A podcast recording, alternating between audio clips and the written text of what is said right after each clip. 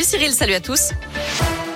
Et on commence avec le trafic très chargé dans l'agglomération lyonnaise. On a 4 km de bouchons en ce moment sur la 46 Sud à hauteur de entre Corba et le Nœud de Manicieux en direction de Paris. 4 km également dans l'autre sens en direction de Marseille. Et puis ça coince aux deux entrées du tunnel sous Fourvière. Donc prudence si vous arrivez dans le secteur.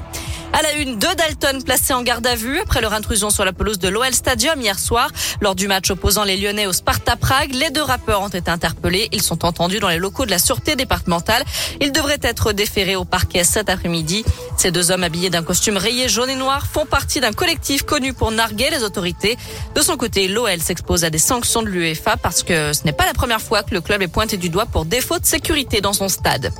Il transportait 100 kilos de cannabis quand il a abandonné son véhicule sur l'autoroute. Selon le Dauphiné libéré, un trafiquant qui circulait sur l'A7 mercredi soir en direction de Lyon a été dérangé dans ses plans lorsqu'il a aperçu des douaniers à la barrière de péage de Reventin-Vaugry. Il a alors fait demi-tour et parcouru près d'un kilomètre à contresens sur la bande d'arrêt d'urgence avant d'abandonner la grosse cylindrée. À l'intérieur, les douaniers ont découvert la marchandise et plusieurs plaques d'immatriculation.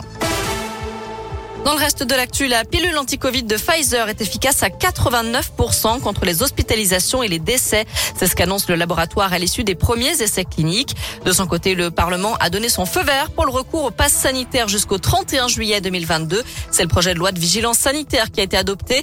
Le gouvernement pourra donc exiger un pass sanitaire en cas de besoin, selon le taux de vaccination, de positivité des tests ou de saturation des lits de réanimation dans les hôpitaux. Par ailleurs, les directeurs d'école et les proviseurs de collège ou de lycée pourront jusqu'à la fin de l'année scolaire avoir accès aux informations sur le statut virologique des élèves, leur contact avec des personnes contaminées et leur statut vaccinal. Objectif, prévenir des fermetures de classe ou organiser des campagnes de vaccination. Dur pour les éleveurs français qui vont devoir confiner leurs volailles. Le risque de grippe aviaire vient de passer au niveau élevé en France métropolitaine en cause de la multiplication des cas dans les pays voisins. Et puis le professeur Raoult est convoqué devant la chambre disciplinaire de l'ordre des médecins. Il est accusé d'avoir enfreint le code de déontologie médicale en faisant la promotion de l'hydroxychloroquine contre le Covid.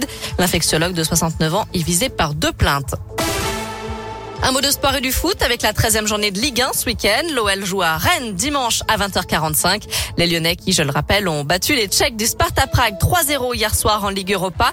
Ils sont donc qualifiés pour les huitièmes de finale de la compétition.